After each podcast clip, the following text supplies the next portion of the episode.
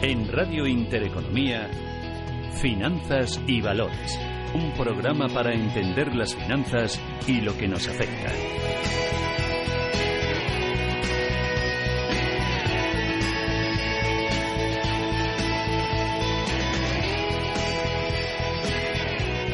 Muy buenas tardes. Bueno, pues aquí nos encontramos 31 de mayo, último día del mes y bueno, pues los mercados en positivo. Estamos viendo reacciones eh, a uno y otro lado del Atlántico. Aquí en Europa estamos viendo CAC 40 parisino da Setra subiendo 0,51, 0,76 respectivamente. El IBEX 35 también en esos entornos, un 0,67 arriba ha roto ese fatídico nivel de los 10.900, 10.949. El CAC 40 tenía ahí una ruptura ahí de un hueco alcista que la verdad es que era bastante significativo y que de verdad que no ha, no ha mm, introducido no, no ha perforado esa línea de soporte que algunos analistas, bueno, pues hablaban que podía ser una dinámica o coger esto una línea un poquito más negativa precisamente porque era el CAC quien iba a tirar de todos hacia abajo cuando en su momento fue el que tiró hacia arriba después de las primarias que bueno pues se hizo se hizo con ellas Macron y la verdad es que bueno pues estamos viendo una cierta tranquilidad uno y otro del Atlántico un otro lado del Atlántico como decíamos en las divisas el eurodólar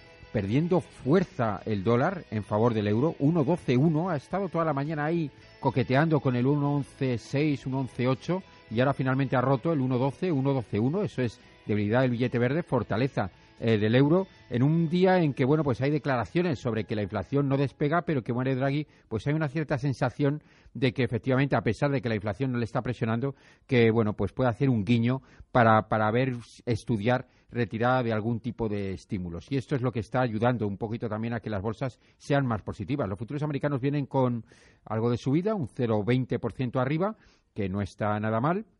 El Dow Jones está, como decíamos, en máximos históricos, igual que el, que el Nasdaq y la verdad es que bueno pues eh, en estos niveles pues lógicamente cuesta cuesta más que los, eh, los índices sigan subiendo.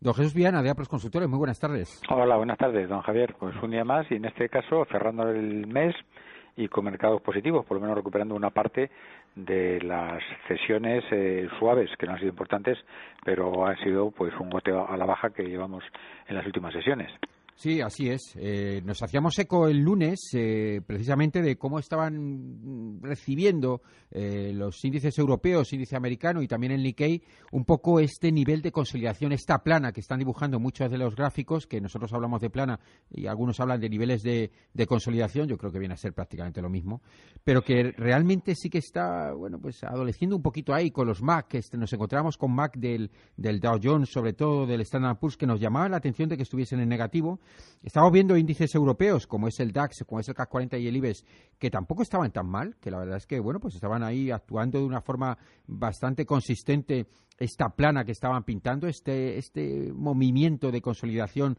eh, lateral. Y, y, luego, bueno, pues teníamos al Nasdaq que estaba como un auténtico campeón y bueno, pues el Nikkei que tampoco lo estaba haciendo tan mal, a pesar de que tenía también un más negativo muy parecido al de los índices americanos, pero que también tenía ahí un visos de que efectivamente podía, podía ir al alza. La verdad es que los, los gráficos tanto europeos como americanos, sobre todo la parte del Nasdaq y europeos, el campeón de la clase era el fusil londinense, lógicamente también ayudado por esa depreciación de la libra esterlina, bueno, pues no estaba, no estaba del todo mal. Desde luego que, que bueno, hoy lo que vamos a hacer es ver un poquito valores. Está todo el mundo deseando conocer cómo, cómo vemos eh, los gráficos, los indicadores técnicos de algunos valores que son importantes y que en el día de hoy, por ejemplo, lo que es en el caso del IBEX, se están comportando de una forma extraordinaria. Hoy estamos viendo en el IBEX 35, bueno, la subida de Celnes, con esas noticias que han aparecido, 4,91%, Mafre, 2% arriba, luego AENA, que también ha recuperado 1,79%, y luego empieza sector financiero con Banco Sabadell, 1,71 arriba, también bastante castigado en las jornadas anteriores. Estamos viendo CaixaBank recuperando por encima del 1, estamos viendo VA acercándose al 1% de, de subida, 0,92, y luego un poquito más atrás queda Santander con un 0,64 arriba, Bankia prácticamente plano, y hoy el Banco Popular le toca descensos en los entornos del 3%, 0,63 es lo que está cotizando eh, el Banco Popular, unido a las materias primas, ArcelorMittal y Acerinos. Un día en que efectivamente, un día más, las materias primas se resienten de esa reunión de la OPEP que, bueno, pues no ha dado ningún resultado satisfactorio. La verdad es que los resultados satisfactorios de la OPEP vienen en forma de bueno pues de alguna rueda de prensa y de alguna bueno pues algún acuerdo en el que bueno pues lo único que sabemos es el anuncio del acuerdo. Pero es que esta vez no ha habido ni siquiera acuerdo y eso lo está pagando el barril de crudo que a duras penas se mantiene en 51 dólares el barril. Eso es una bajada del 2,35% respecto a los niveles de ayer. Está con esta foto que estamos pintando, la verdad es que los mercados bursátiles sí se están viendo, eh, bueno, pues favorecidos y favorecidos en la, en la forma en la que numéricamente ya les hemos indicado, un 0,60 y pico arriba el, el IBEX 35, 0,68 por encima de los 10.950. Pues yo creo que sin más espera vamos a por valores, ¿no, Jesús? vamos a por valores. Pues venga, eh, hay mucha petición sobre el sector financiero, sobre el sector bancario español. El sector financiero es el eterno es el eterno protagonista de nuestro mercado. ¿eh? Yo creo que no hay un solo pues, inversor español que no tenga bancos. ¿eh? Yo no sé si es por la potentísima red comercial que tienen o por qué, pero prácticamente, decir, bueno, yo conozco algunos inversores que prácticamente tienen pues el 80% de su cartera pues en bancos. Sí, bueno, y, como lo tiene pues en varios bancos, eh, piensan que están diversificados. No, no, no, y no es así.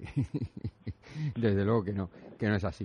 Bueno, pues eh, vamos allá, vamos con, con bancos. Por los grandes. Venga, empezamos por los grandes. Con Santander, por ejemplo. Venga, vamos con el Banco Santander. Banco Santander que ha tenido pequeño revuelo ahí con el tema de los eh, problemas políticos en Brasil. Lleva dos semanas ahí que no despega. Tiene el, el, eterno lastre ahora de la parte del Brexit pero que bueno, pues eh, yo creo que yo creo que se está defendiendo razonablemente bien. También es verdad que el Santander ha subido mucho. ¿Quién lo ha visto y quién lo ve? ¿Te acuerdas cuando estaba a niveles de 4, cuando todo el mundo decía estaba por encima o por debajo de 4? Y a 3 y poco, ¿eh? Sí, sí, sí, sí, sí. 5.82 está cotizando, una subida del 0.43. Sí, sí es verdad también que hizo pues hizo máximos recientes, no, no máximos históricos, aunque por encima de aunque estuvo cerca por encima de 6 hace relativamente poquito, es decir, eh, a principios del mes de mayo, hace hace ahora mismo pues un mes prácticamente. ¿eh? Bueno, pues mira, ahora está está cotizando como bien has comentado a 5 eh, a 5.82 eh, con una subida de un 0.41 y tenemos eh, eh, pues a nivel de cotización está un poquito por debajo porque de una resistencia que tiene que, que viene pues de bastante antiguo, es decir, viene de desde mediados del año 2015, eh, pues un año antes, por ahí, es decir, sobre esas fechas, que está en 5,90, está cotizando ahora pues un poquito por debajo. También es verdad que si trazamos una línea sobre, eh, pues una línea de soporte marcando pues los mínimos que, que arrancaría desde junio pues del año pasado, estamos justamente tocando ahora mismo pues esta pequeña línea de soporte, es decir, que estamos en un rango muy estrecho entre un soporte y eh, pues una resistencia que ha sido ha sido superada, como te comento, hace cuatro semanas cuando se hizo máximos máximos y bueno, pues ahora estamos un poquito por debajo. En cuanto a los indicadores técnicos, tenemos un RSI que está en zona eh, suavemente de sobreventa, está pues en 28. Recordamos a, pues, a, los oyentes que a partir de 30 hacia abajo estaríamos ya en sobreventa. Tenemos un MAC con las dos líneas juntitas que vamos a meter aquí, aquí la lupa. Está recientemente cortado de forma negativa, pero ya te digo que muy juntas las dos líneas y muy planas, por lo cual este corte negativo tampoco es que sea demasiado trascendente, pero ahí está. ¿eh? Y los estocásticos también están eh, tenemos dos por encima de 80 muy poquito por encima están en 84,7 y 84,8 y dos por debajo que son los de más corto plazo. Uno está en 35 y el otro está en 63 en, en la zona prácticamente neutra. Y el TRIPS está cortado negativamente por encima de cero con las dos líneas. Bueno, eh, eh digamos que hay eh, discreto, discreto, claros, claros y oscuros aunque un poquito predominando más los oscuros que los claros. ¿eh? Exacto, exacto, es demasiado discreto. Vamos a puntualizar que hemos dicho antes que bueno que había menos presión para Mario Draghi. para... se me ha olvidado un dato importante, Javier, y es que eh, con estas cotizaciones de estos tres últimas semanas estamos cerrando un importante hueco alcista que se generó eh, a finales de abril. ¿eh? Entonces, bueno, pues esto... Y coincide además con una línea de soporte, ¿no?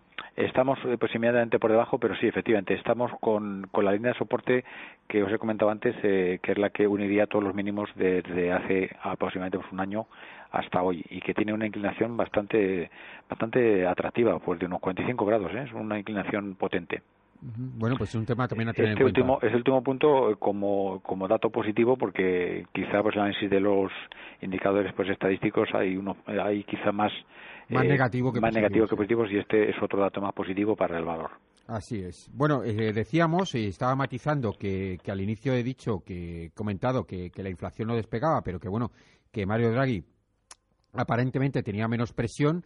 Como siempre, pues hay quien inmediatamente manda la corrección. Eh, evidentemente está mal dicho. Evidentemente tiene menos presión el Banco Central Europeo, pero para retirar para retirar estímulos. Pues bueno, pues eso es un poco lo que queríamos decir. Es verdad que, que, la inflación no despega, pero también no es menos cierto que, que la retirada de estímulos. Eh, Mario Draghi no ha hecho todavía ningún guiño y viendo que la inflación no despega creemos que no lo va a hacer. Entonces hay menos presión al Banco Central Europeo para esa retirada de estímulos. Quería, quería puntualizar. Hay algunos analistas que hablan sobre esto, que hablan de, de, las, de los siguientes calendarios que tenemos de elecciones, como es el caso importantísimo de Alemania, pero eso será después del verano, y como es el tema de las eh, elecciones de Francia y de Italia. Las de Francia van a ser ahora, eh, a partir del día 8 de junio, y las de Italia, bueno, pues que tenemos ahí también otro, otro enchufe ahí de incertidumbre porque, bueno, no sabemos muy bien qué es lo que va a pasar. Pero bueno, quería decir esto. El hecho de que no haya inflación es una cuestión que sí que está afectando a que el Banco Central Europeo no tenga ninguna presión para retirar los estímulos. Y esto no favorece absolutamente nada al sector financiero. Era una puntualización que quería pero hacer. Presión, digo, perdona, pero inflación se está se está generando. ¿eh? sí, pero, pues, los últimos datos los últimos datos han salido han salido muchísimo más discretos, en ese sentido. Sí. que todo el mundo esperaba que a lo mejor este mes íbamos a tener unos datos más positivos en ese sentido. Cuando decimos positivo, esto es como el mundo al revés, decimos incremento de precios, pero no, no se está viendo este incremento de precios. Al no verse este incremento de precios, lógicamente las autoridades monetarias que llevan la política monetaria de toda Europa, pues bueno, pues no tienen que subir tipos de interés para compensar la subida de la inflación. Al no tener que compensar con subida de tipo de interés, hay dos formas, o subes tipos de interés o retiras, como en este caso, estímulos. Incluso podrías hacer las dos. No hay ninguna presión para retirar estímulos. Y esto no favorece nada al sector financiero.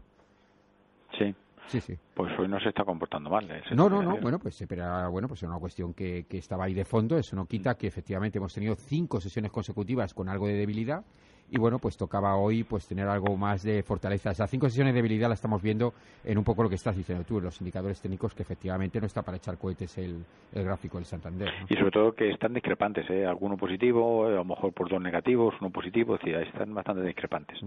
Bueno, pues vamos al siguiente. BBVA. Venga, vamos con el BVA. El segundo gigante. Bueno, BBVA presenta por un aspecto eh, significativamente mejor que el del Santander. ¿eh? Primero, pues a nivel de cotización estamos cotizando también, esto se ha cerrado este este, hueco alcista eh, que se produjo pues en las mismas fechas que, el del Santander y eh, está pues eh, con, mejor aspecto no está no tiene ninguna resistencia cercana y bueno y por la parte del soporte está claramente por, encima pues del soporte. Podemos decir que está en 7.20 está cotizando a 7.41 en cuanto a los indicadores técnicos tenemos una RSI en zona neutra está pues en 42 recuerdo que el de Santander estaba había entrado suavemente en, en la zona de sobreventa el MAC aquí está cortado positivamente por encima de cero, con las dos líneas eh, muy cercanas, eh, bastante juntas y esto paralelas, pero cortado positivamente. Y los tocásticos, que también tenemos aquí dos por encima y dos por debajo, pero están claramente más altos que los del Santander. Tenemos que los dos que están por encima están en 86 y 87, que en el Santander creo recordar que eran 82 y pico y 82 y pico, y eh, de los que están por debajo hay uno muy cercano, pues a la línea de 80 está en 76 y solamente el de más corto plazo está en 45. Claramente los tocásticos están bastante mejor o significativamente mejores en este caso en el BBVA que en el Santander.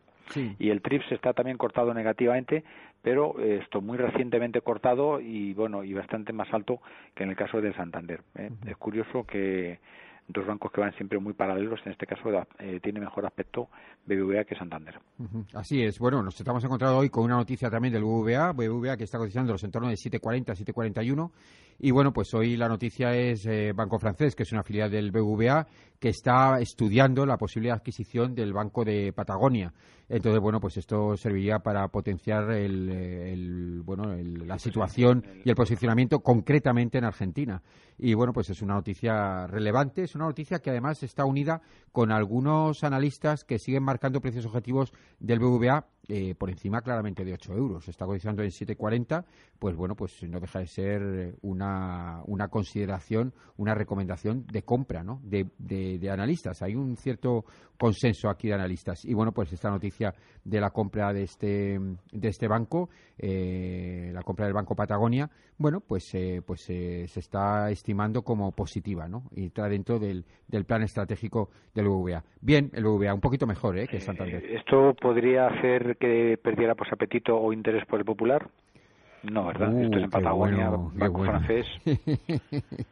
Estuvimos ayer hablando largo y tendido ¿eh? sobre el popular. La verdad es que ni idea. La verdad es que, sinceramente, yo creo que este tipo de, operaciones el BBVA las debe tener pues, pues de hace tiempo en una parte del Consejo de Administración, en la expansión desde México por posicionamiento en, en Argentina y son, bueno, pues eh, de alguna forma estudios estratégicos que hace el banco de un tiempo importante.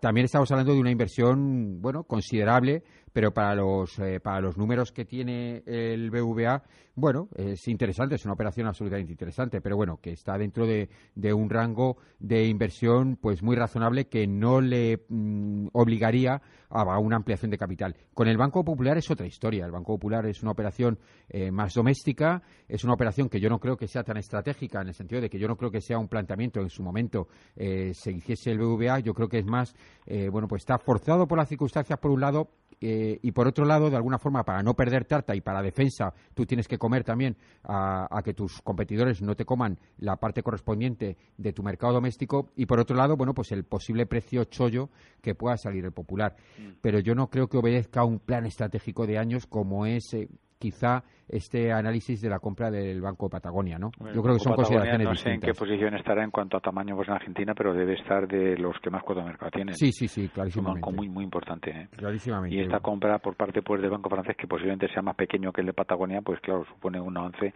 muy importante en su cuota de mercado en, el mercado argentino. Así es. Mm. Así es. Pero bueno, de alguna manera, eh, una cosa obedece a un plan estratégico, yo creo que de hace tiempo, y la otra, pues es que me han pillado aquí y quizá no sea tan estratégico comprar eh, el Banco Popular, pero quizá estoy obligado a estar ahí porque, claro, si yo no me lo compro y se lo compra el competidor, el competidor se hace más grande. Entonces es una estrategia un poquito más defensiva. Pero en cualquiera de los casos es bastante difícil de analizar qué está pasando por las cabezas del BVA. Ayer ya estuvimos mirando que efectivamente el BVA lo primero que tiene que hacer es establecer un criterio claro de, uno, qué vale realmente el, el Banco Popular y dos, encajado en su plan de sinergias, pues hay que hacer pues el famoso estudio de flujos y ver con el estudio de flujos, con las sinergias con el propio banco, a ver realmente qué, valor máximo le sale que, que, está dispuesto a pagar. Y evidentemente este resultado que va a tener el BVA sobre el, sobre el Popular es diferente al de Santander y también es diferente a Bankia. ¿Por qué? Porque se unen las posibles sinergias. Y bueno, pues para eso ha contratado a un banco de inversión americano para poder hacer este estudio. Vamos a ver, vamos a ver los acontecimientos que nos dicen. Ya estamos muy cerquita porque va a ser el 10 de junio cuando tengamos eh, algún resultado sobre esta sobre esta cuestión y vamos a ver efectivamente cuál es eh, cuál es la, la, sorpresa que nos da el mercado. No sé, yo soy un poco escéptico sobre esto. La verdad es que no, no estoy muy seguro que el día de junio se vaya, se vaya a resolver. Pero bueno, en cualquier caso habrá que esperar, ser pacientes. En cualquier caso ahora se está, eh, bueno, hoy está bajando el Banco Popular aproximadamente un 3% y yo creo que estos precios de 0,60 y pico eh, casi son precios que obedecen más a una ampliación de capital del propio Banco Popular a que alguien se lo coma, ¿no? Pero bueno, vamos a ver el, mercado que nos dice y sobre todo a ver quién es el que, si alguno se lo queda, quién es el que realmente sale, sale vencedor ¿no? de, esta, de esta batalla. Venga, antes de seguir, vamos a publicidad, eh, cogemos aire del bueno y ahora enseguida volvemos.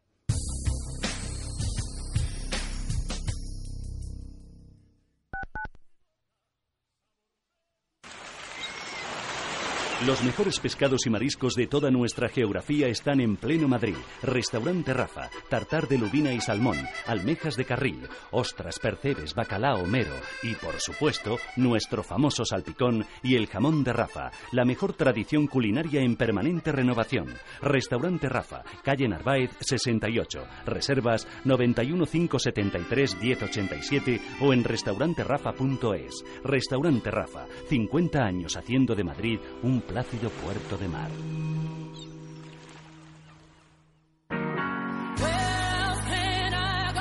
Cierre de mercados. La más completa información financiera. Los mejores expertos. El espacio de bolsa y mucho más. En Radio Intereconomía, el paraíso financiero. Cierre de mercados De lunes a viernes, de tres y media a siete de la tarde. La actualidad al minuto. Con Fernando La Tienda.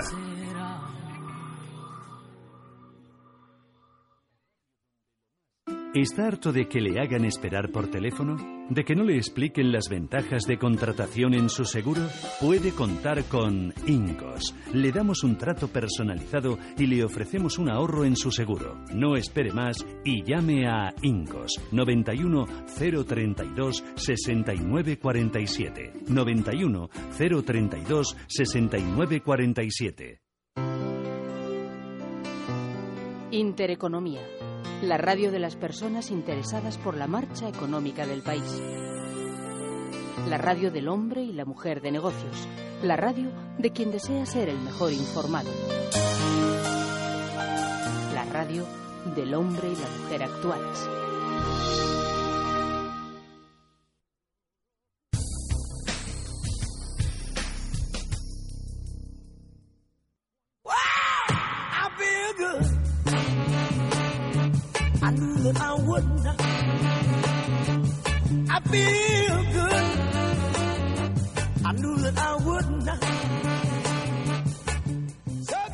Bueno, pues aquí estamos de vuelta, 14 y 51 minutos en este momento. Estábamos con Jesús Viana de Proconsultores analizando, en este caso Santander BVA. Eh, estábamos viendo, hay, hay noticias positivas y noticias negativas. Antes hablábamos de la inflación. Ayer se publicó la inflación en mayo, en, en, concretamente en Alemania, que ha retrocedido un poquito más de lo esperado, porque se esperaba aproximadamente un más 1,6%, ha salido un más 1,5% cuando la comparación con respecto al mes anterior era un 2%. Y hay quien dice que efectivamente este es el hecho que, que provoca o que da excusa a Draghi para seguir manteniendo esta política monetaria que bueno que muchos llamamos acomodaticia, es decir, seguir con los estímulos y seguir con tipos absolutamente tirados, es decir, en cero.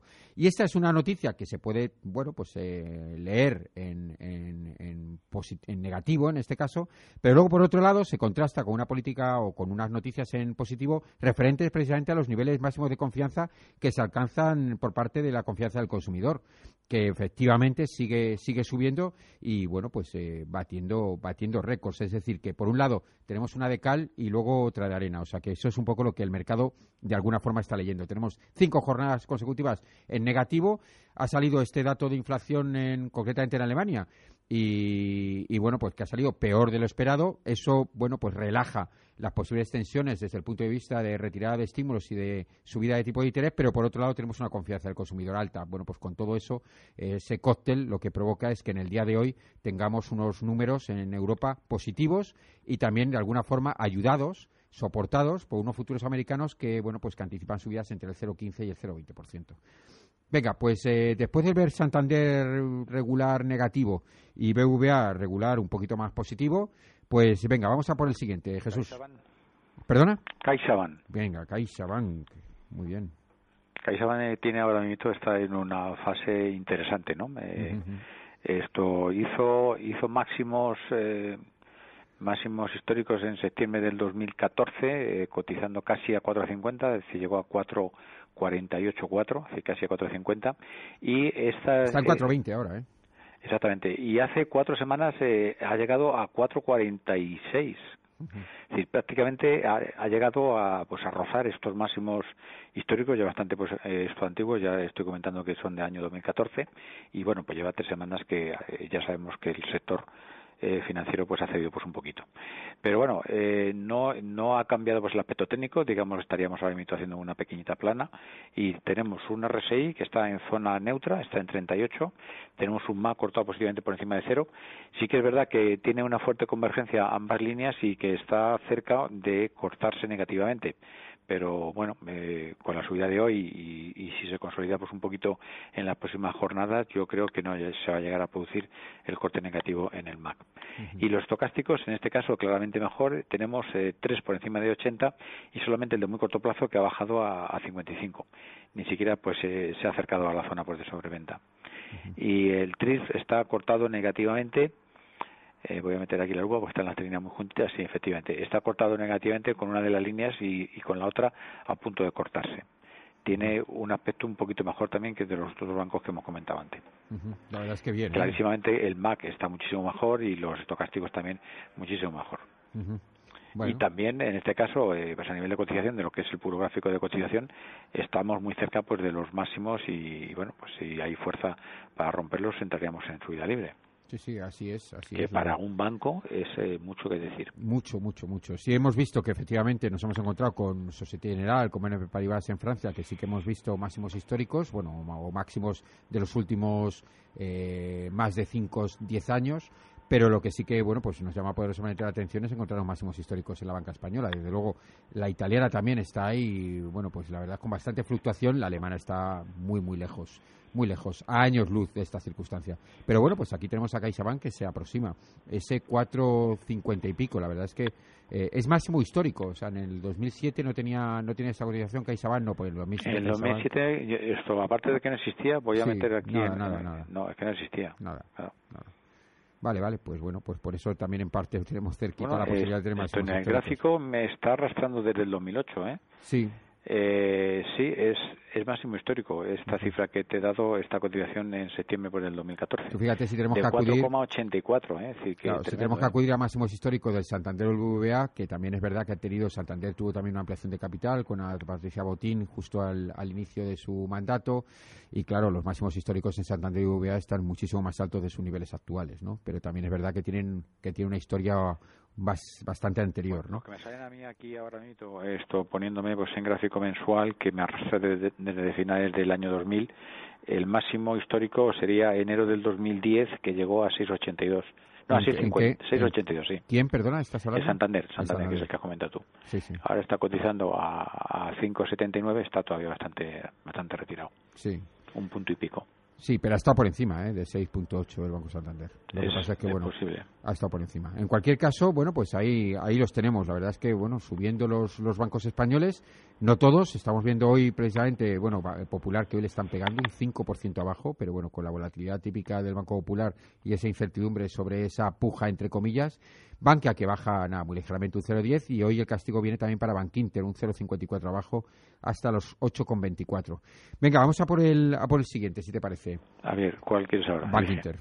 Bankinter. ha sido una de las estrellas a principios de año. Nos hemos encontrado que el año pasado también se comportó bastante bien. Muy bien, el año pasado. Pero, que, pero que tenía un gráfico absolutamente espectacular, comparado sobre todo con, con, el resto de bancos españoles. Sí, sí, tenía un gráfico modelo USA, eh, prácticamente. Sí sí, sí, efectivamente, no, se puede decir mejor.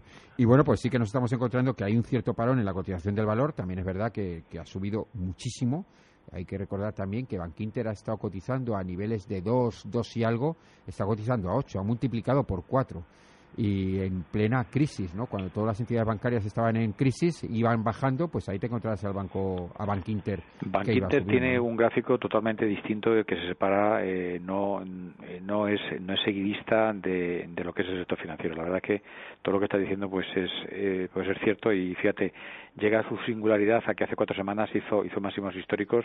Eh, vamos, esto lleva ya tres cuatro meses que está batiendo y haciendo por máximos históricos y está pues en su vida libre hace cuatro, hace cuatro semanas justamente cotizó a su nivel más alto en 8,75. Ahora estamos en 8,24, prácticamente pues se ha caído solo 0,05. ¿eh? Sí es decir, 0,25 pues aproximadamente es lo que ha cedido. Bueno, pues esta cesión eh, que ha transcurrido pues en cuatro semanas eh, ha supuesto que tengamos un RSI que ha pasado de estar sobrecomprado en 97 a estar sobrevendido, suavemente sobrevendido en 29, es decir, un poquitito por, por debajo. El MAC está cortado positivamente por encima de cero, con convergencia entre las dos líneas, pero todavía no se van a cortar y los estocásticos, que quizás sean los que han sufrido pues, un poquito más, tenemos ahora dos por debajo de 80, sí que es verdad que uno de ellos está muy cerquita, está en 71. Y el TRIS no se ha llegado a cortar, está a punto de cortarse negativamente, pero no se ha llegado todavía ni siquiera a cortar. Es decir, que como ves, incluso a nivel de los indicadores técnicos también hay bastante diferencia o discrepancia con los dos grandes y bueno, un poquito más parecido con, con CaixaBank, ¿no? Sí, la verdad es que sí. Bueno, pues el gráfico ha empeorado algo, el gráfico de Bankinter. Sí, ha empeorado pues el estocástico, digo, perdona, pues el RSI claramente ha pasado a zona pues de sobreventa, aunque sea suave. El MAC eh, que ha cortado positivamente, pero ya se va juntando ambas líneas y quizá pues lo que más ha sido pues el, los estocásticos que llegaron a estar por los cuatro por encima de 80 y ya hay dos que están por debajo. Bueno, pero pero bueno, aún así se mantiene. ¿eh? no, no, y es pues el que mejor aspecto técnico tiene por de todos los bancos que hemos citado hasta ahora. Sí, bueno, nos queda que no es habitual, pero vamos, si te parece, vamos a ver el Sabadell. ¿El Sabadell? Sí, vemos el Sabadell que, bueno, pues hoy se está comportando bastante mejor que sus primos hermanos. Eh, hoy el Sabadell está subiendo... Bueno, un 1,38, ¿eh? bastante, Está en 1,84, no, no está nada mal, ¿eh? El Banco Sabadell.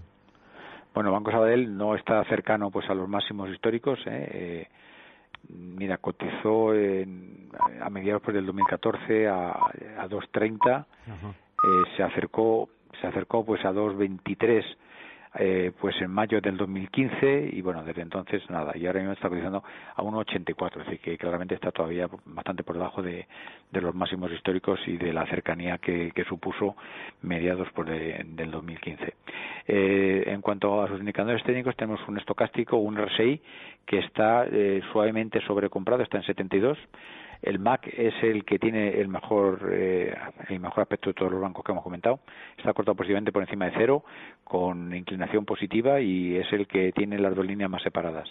Y los tocásticos tenemos tres por encima de, de 80, bastante altos, desde 87 hasta 93, y solamente por debajo y muy cerquita, en 68, el de más corto plazo. y el TRIS está cortado negativamente con una línea y a punto de cortarse también negativamente con la segunda línea, eh, pero por encima de cero. La verdad es que mejor, ¿eh? sí, claramente es el que mejor sí, tiene. ¿eh? Desde luego que sí.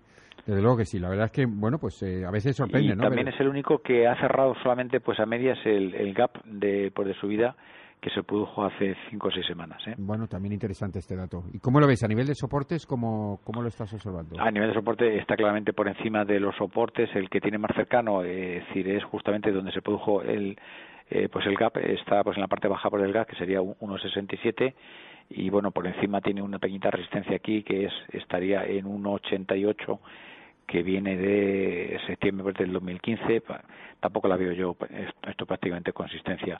Yo creo que, que las primeras estas resistencias estarían sobre 2,20. Bueno, pues eh, bastante lejos, ¿eh? La resistencia bastante lejos, 2,20 bastante lejos. Estamos hablando de, una subida del 20%. Yo creo que tiene, tiene subida todavía, ¿eh? puede tener aquí campo y sin que tenga muchas molestias. Bueno, pues venga, buen, buen dato para el Banco Sabadell. Venga, si te parece vamos a cambiar de sector, porque con, con Bankia pues tenemos el problema de que desde el punto de vista gráfico tendríamos que irnos a gráficos más bien diarios para tener una relación, una, una visión un poquito más objetiva y bueno, nosotros solemos solemos mirar los gráficos semanales, por lo tanto Bankia vamos a dejarlo vamos a dejarlo fuera. Y Banco Popular, bueno, pues sin comentarios. Está comentarios, un proceso completamente distinto al de todos los demás, en espera de ese día 10 de junio.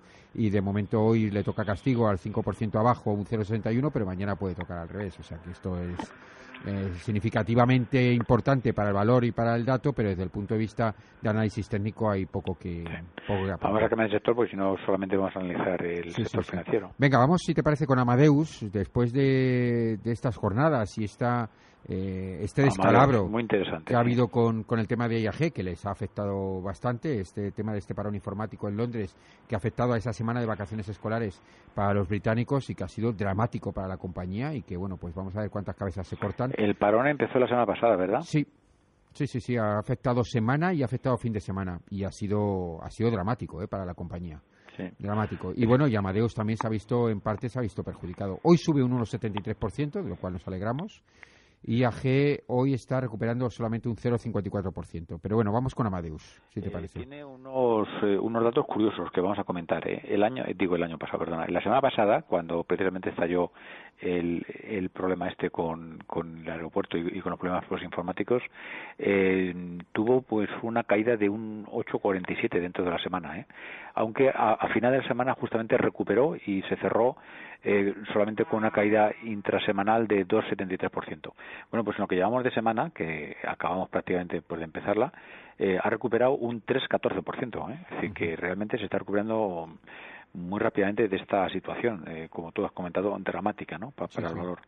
Y en cuanto a, pues, a cómo se ha traducido esto en sus indicadores técnicos, tenemos que el, RSI, que estaba previamente a, esta, a este problema, eh, esto sobrecomprado pues en 86, se nos vino a zona de sobreventa en 27, es decir, que la atravesó muy suavemente y ahora pues se ha dado es decir, media vuelta y está suavemente sobrecomprado, está en 71. Fíjate que qué ida y vuelta que ha tenido tan, ¿eh? tan brusca eh, pues el valor y qué rápido que se ha recuperado. ¿eh?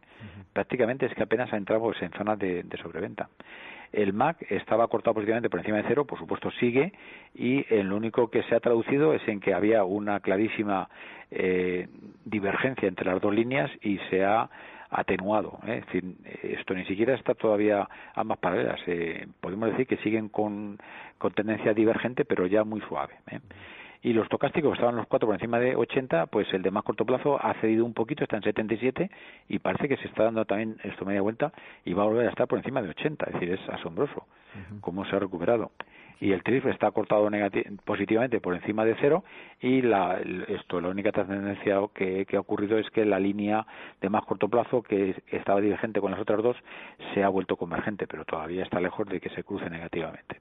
Muy bien, ¿eh, Amadeus? ¿Cómo va de soportes y resistencias? ¿Cómo lo tienes tú ahí? Pues de soportes, mira, tiene eh, una línea de soporte que arranca eh, pues de los mínimos de octubre del 2014, que ha sido testeada pues en, pues numerosas ocasiones, sobre todo durante el año 2016 ha tocado eh, siete ocho veces esta misma línea con una inclinación es preciosa, ¿eh? es una inclinación de unos 25 grados, es decir, muy suavecita, muy suavecita.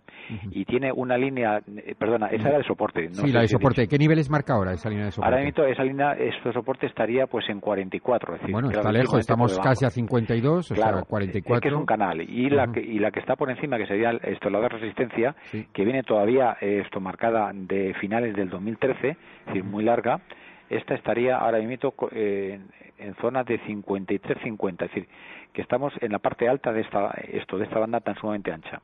Bueno, pues tenemos una banda ahí entre 44 y 53 y bueno, pues con el valor 50, en, los, en, los 52, casi pero es, es sorprendente el comportamiento que ha tenido a pesar de este problemón que no ha sido pequeño ¿eh? y que le va a pasar factura a nivel económico. ¿eh? Sí, sí, le va a pasar factura a Amadeus, pero sobre todo le va a faltar a IAG y seguramente a su presidente, ¿no? porque bueno, pues estas cosas no se, no se olvidan. Fíjate, el presidente eh, en teoría no tiene la culpa de que haya un fallo informático, pero al final alguien tiene que correr con la responsabilidad, lógicamente.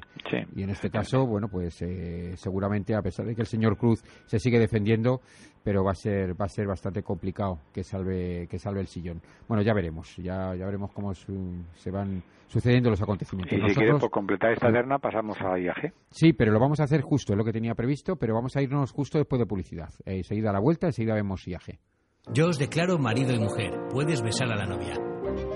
Para todo hay un primer día. Para invertir, también. Por eso Renta 4 Banco crea Foncuenta, un fondo de inversión que te ayuda a dar el primer paso, sin comisión de mantenimiento en cuenta, sin aportación mínima ni compromiso de permanencia, con disponibilidad inmediata del 90% de tu patrimonio. Pregunta en tu oficina o entra en r4.com y te lo contamos. Renta 4 Banco, tu banco especialista en inversión. Capital no garantizado, renta 4 Foncuenta ahorro FI inscrito con el número 5110 en CNMV tiene un nivel de riesgo CNMV 2 de 7 siendo 1 de 7 indicativo del menor riesgo y 7 de 7 del mayor riesgo. Cuando decides hacerte un seguro de salud y todo te suena a chino o aprendes el idioma.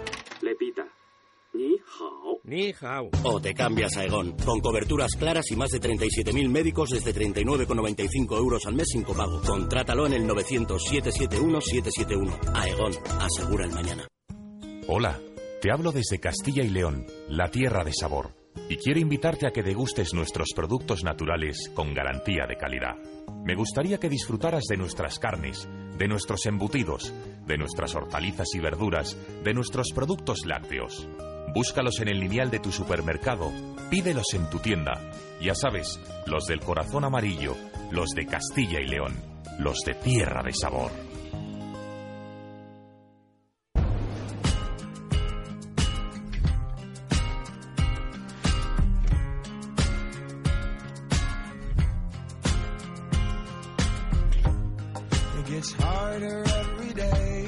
508 y bueno, pues aquí estamos eh, haciendo un análisis, bueno, hemos hecho un análisis más exhaustivo de lo habitual del sector financiero español. Luego nos hemos metido con Amadeus, que la verdad es que tiene un gráfico, bueno, pues bastante positivo a pesar de esta semanita de atrás que, que bueno, que no se la deseamos a nadie. Y ahora vamos a ver IAG, cómo era afectado este fallo informático en Londres a, a la compañía britano-hispana, ¿no? Exacto, o hispano-británica. O hispano-británica, sí. Es para que no se me enfade nadie.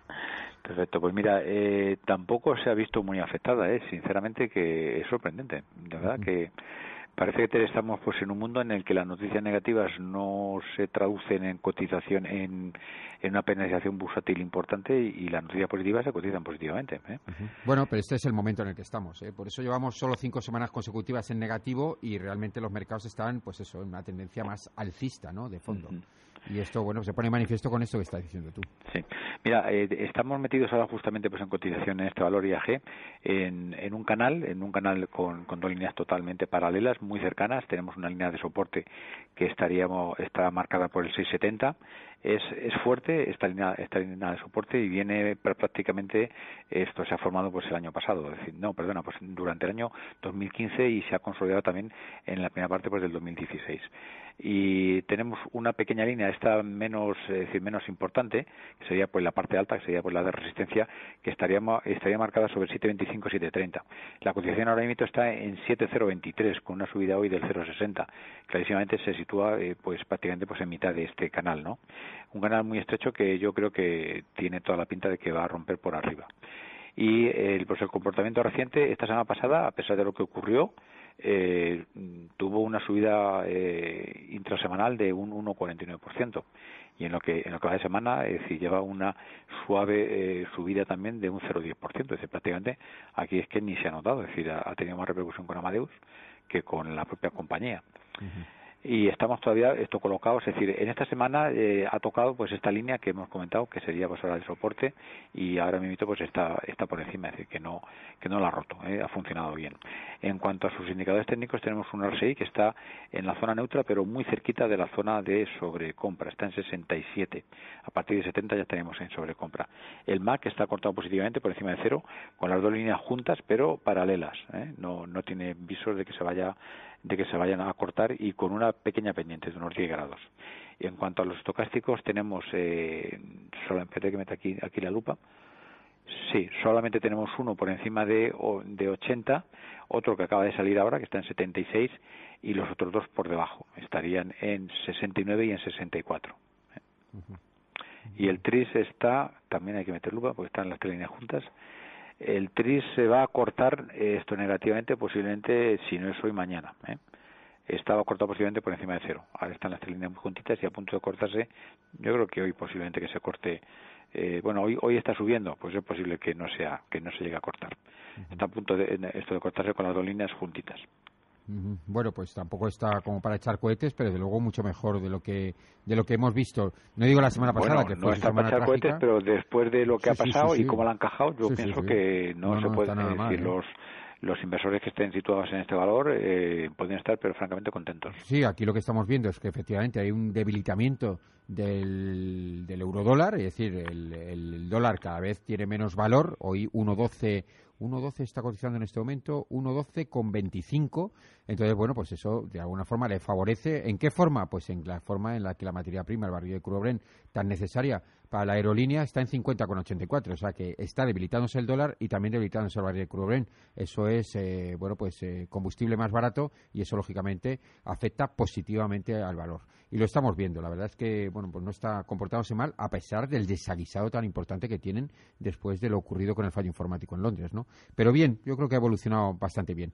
Venga, vamos a por otros protagonistas. Vamos, si te parece, a por Gamesa, que mm, la semana pasada estuvimos mirando Gamesa, estuvimos mirando también Siemens, un parón importantísimo de Siemens, pero bueno, como son ahora, bueno, tanto monta, monta tanto, pues analizamos los dos, si te parece, y vemos a ver cómo, cómo ha pasado esta semana. Sí, pues mira, Gamesa, que hemos dicho esto recientemente que estaba en subida libre, máximos anuales, lleva pues, una, eh, pues un recorte de las dos últimas semanas para que nuestros eh, nuestros oyentes esto lo puedan saber.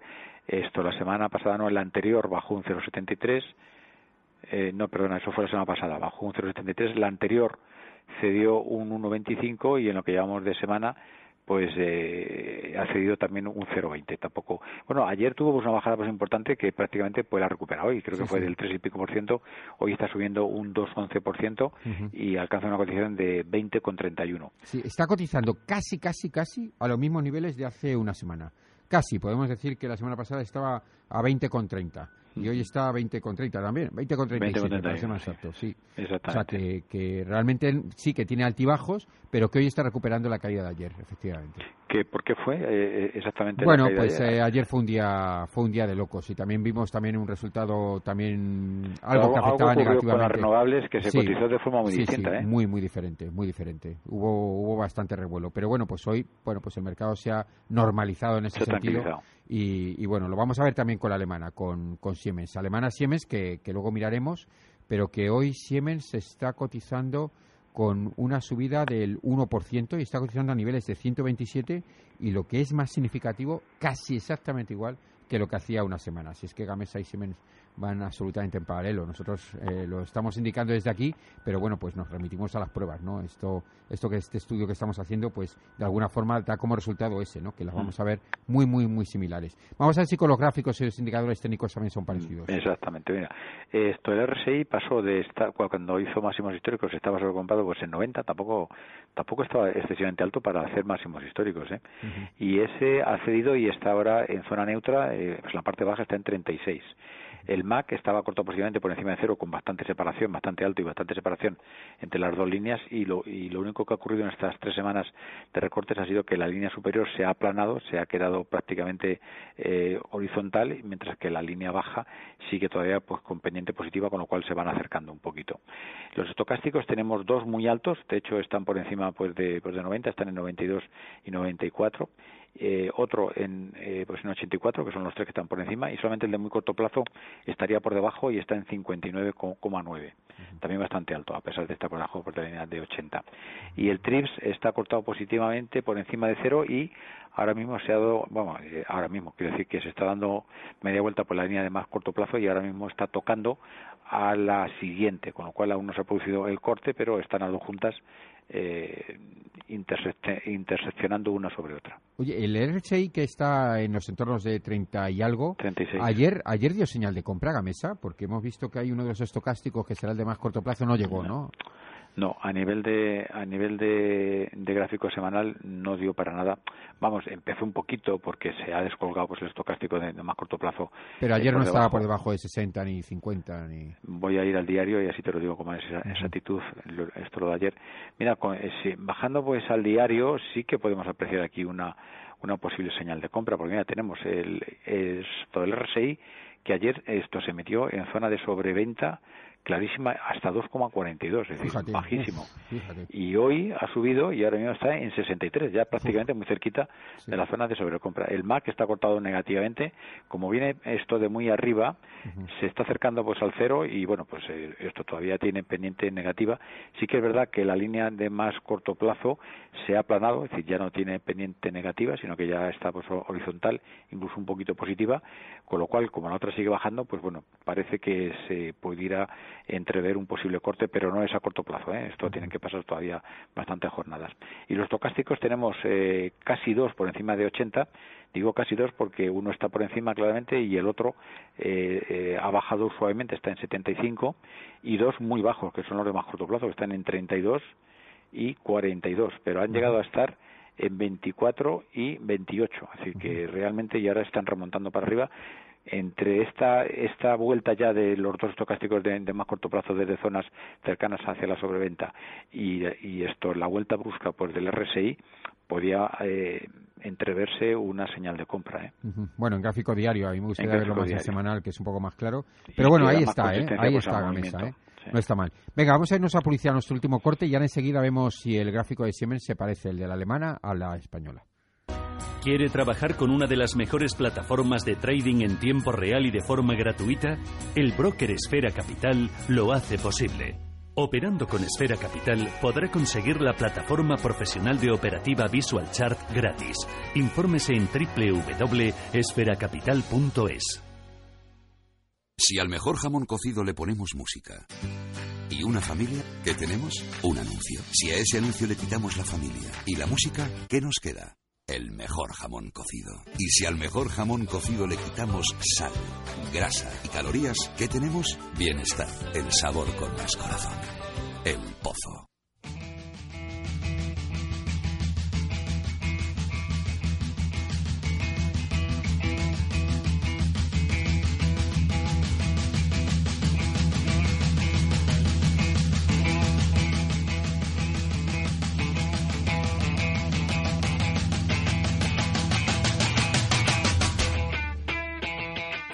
15-19, bueno, recta final del programa. Futuros americanos, futuros americanos que vienen con subidas en los entornos 0.15-0.20. La verdad es que se ha movido poco en un día en que las plazas europeas están todas en positivo. El IBEX 35 un 0.52 arriba, 10.933, hasta un poquito más alto a lo largo de la jornada. Estamos viendo CAC 40 parisino que se aleja de esa situación un poquito más peligrosa. Estaba en los 5.200 y algo, tenía una línea de soporte con un cierre, que tenía ahí un gap que tenía que cerrar, está en 5.328, un poquito más alejado de esa zona un poquito más crítica y la verdad subiendo un 0.42, ya casi fuera de peligro. El DAX Cetra de Frankfurt está casi en los 12.700 puntos, un 0.75 arriba, que es la plaza europea que más sube. Venga, estamos con Jesús Villana de Apros Consultores. Hemos hecho un análisis del sector financiero español. Bien, bueno, regular algunos valores. Santander un poquito peor, BBVA mejorando. CaixaBank que, bueno, pues se comportaba aún mejor que los dos anteriores. Y luego hemos visto Bankinter y Sabadell, que, bueno, Sabadell que ha sido casi el, mejor gráfico de todos. Hemos estado analizando Amadeus e IAG después de esas semanas, eh, bueno, pues que ha sido de infarto con ese fallo informático en Londres que afectaba a tantos miles de usuarios. Y, bueno, pues estábamos analizando Gamesa, que no está nada mal, está, pero no se ha movido nada desde hace una semana. Ayer tuvo bajón, hoy está recuperando. Y ahora íbamos a analizar a su primo hermano, a Siemens. Siemens, pues eh, efectivamente tenía razón, Javier, eh, tienen gráficos bastante bastante parecidos. Únicamente con el dato... Sí, pero Siemens no está en máximos históricos, ¿eh? Hay que tenerlo en cuenta. No, pero ha estado hace cuatro semanas también. Sí, sí, pero bueno, está lejitos, ¿eh? Está en 130 y algo, me puedes decir tú, el máximo ¿eh? histórico, mientras que Gamesa está un poquito más cerca, ¿no? Sí, exactamente. Está, está un poquito más separado, pero sí que, eh, mira, 133.50 que lo hizo el día 1, 1 de mayo. ¿eh? Sí que y estamos ahora mismo a 127, digamos que... Bueno, cerca. Cerca, sí. No, estamos tan lejos, ¿eh? Sí, sí. Eh, Interesante, ¿eh? Siemens. Sí. Digo, iba, iba a comentar que parece que esto Siemens se va un paso por delante. Eh, si con esto estamos diciendo que, que, este paso por delante quiere decir que es el futuro cercano pues de Gamesa, estaría bien este símil, ¿eh? porque ha tenido justamente pues esta misma bajada de tres semanas, es decir, exactamente muy parecida eh, a la que hemos descrito para el caso por de la mesa. Y en cuanto a sus indicadores, esta semana está remontando, es decir, esta semana pues, en, lo, que llamamos de semana lleva un, eh, un comportamiento positivo del 1,27, una revalorización. Y en cuanto a sus indicadores técnicos, tenemos RSI que ha entrado clarísimamente, el semanal estamos hablando, ¿eh?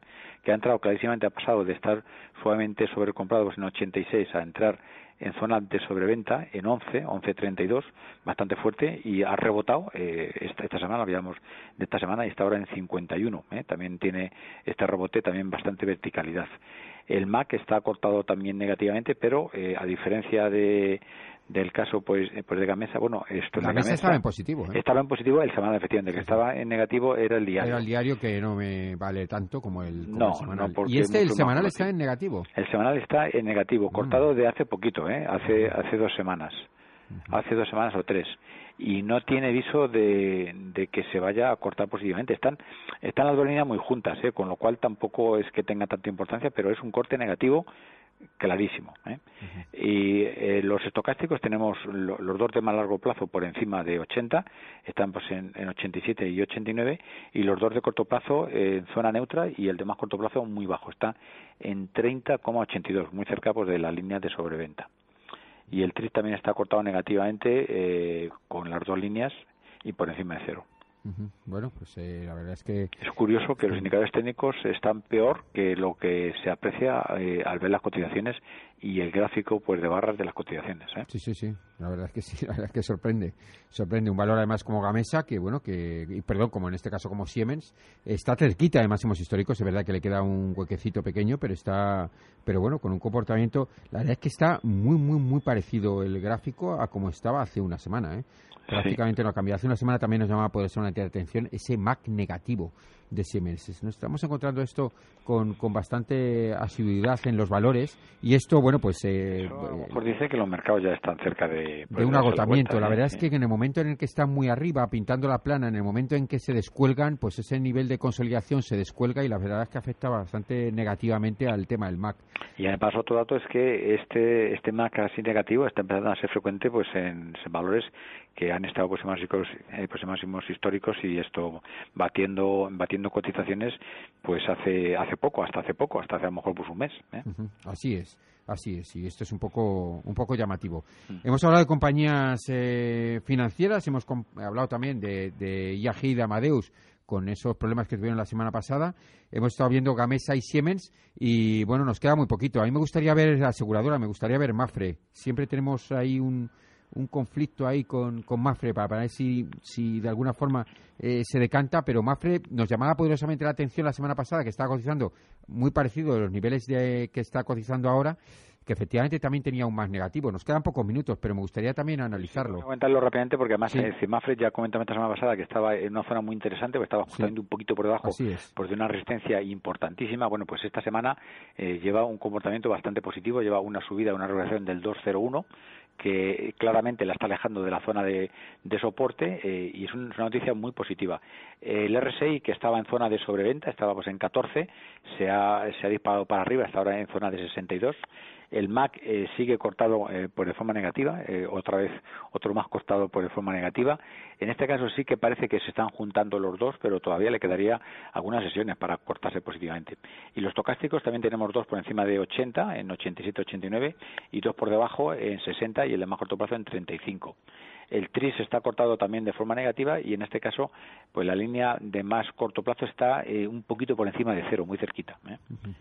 Entonces, bueno, pues eh, otra vez es tu discrepancia entre los indicadores técnicos. Sí, sí, sí, pero bueno, ahí nos encontramos también en Mafre que no termina de arrancar ¿eh? con ese MAC negativo. Es que es una, una sensación que tengo en, muchos valores. La semana pasada lo teníamos no solo en Mafre, hemos hablado ya de Siemens, que también nos daba una señal también negativo. Esta semana hemos estado viendo también indicadores y, bueno, pues índices como el Standard Poor's y el Dow Jones con ese MAC en negativo, no sabemos. La verdad es que no sé interpretar si es un agotamiento. Un, dato, un dato más, Javier, antes de cerrar, es que esta subida de, de hoy, por ejemplo, lo está haciendo con muy poquito volumen. ¿eh? Sí, es otra cosa que había apreciado, buena apreciación, sí. Un poquito por debajo pues de, pues de la media normal, ¿eh? Lo cual resta también un poquito por de credibilidad esta subida que es importante, un 1,69 cuando el mercado está subiendo, ¿cuánto está subiendo? ¿Un 0,5 más o menos? Sí, exactamente eso. Exactamente eso, un 0,5. En este caso, bueno, pues está, está subiendo y bajando, 0,61 ahora mismo, 0,5 es lo que está subiendo el MIP, pero en esos niveles. Bueno, pues eh, llama poderosamente la atención. Vamos a ver si efectivamente el mercado se consolida y bueno, aunque sea poquito a poco, vamos alejándonos de esos niveles, de esas líneas de soporte y vamos viéndolo para arriba. Pues don Jesús Viana, de Apros Consultores, pues un auténtico placer. Bueno, pues hasta, hasta la próxima. Hasta la próxima semana, que será... Ver los mercados también en positivo como hoy. Efectivamente, a ver si efectivamente se produce. Venga, que será más y esperemos que mejor. Buen negocio a todos. Adiós.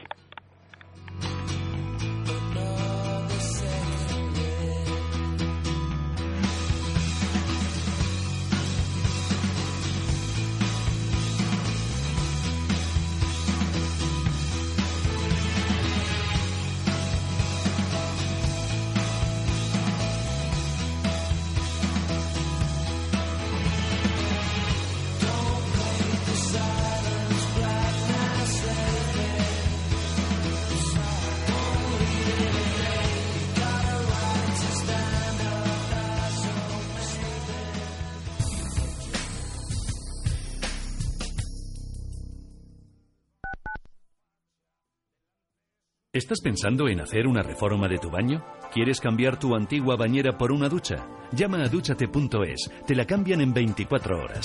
En duchate.es son especialistas en reformas rápidas, cuentan con los mejores profesionales y los diseños más modernos. Puedes visitarles en su exposición de Madrid en la calle Ferrocarril 5 o conocer su tienda en Las Rozas, en el centro comercial Burgocentro. Llama a duchate.es al 91 474 1004 y te enviarán un asesor que te dará las mejores ideas para renovar renovar tu cuarto de baño. Consulta duchate.es.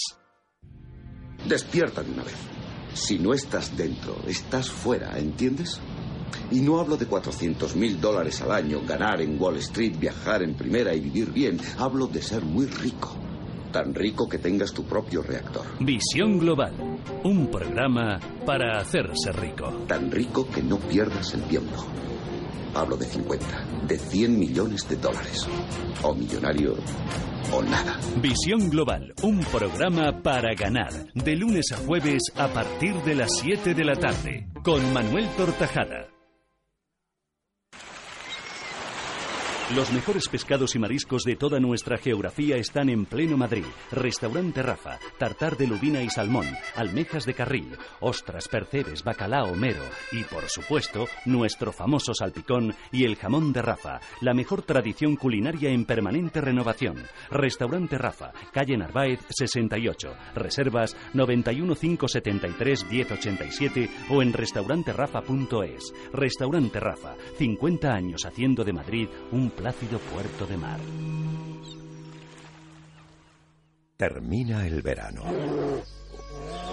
Es cuando el mayor de los carnívoros terrestres de Alaska, el oso, se prepara para su sueño invernal. Conoce las diferentes formas de vida de la economía.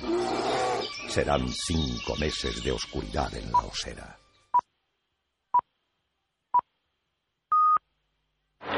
Every business day, more than a billion shares change hands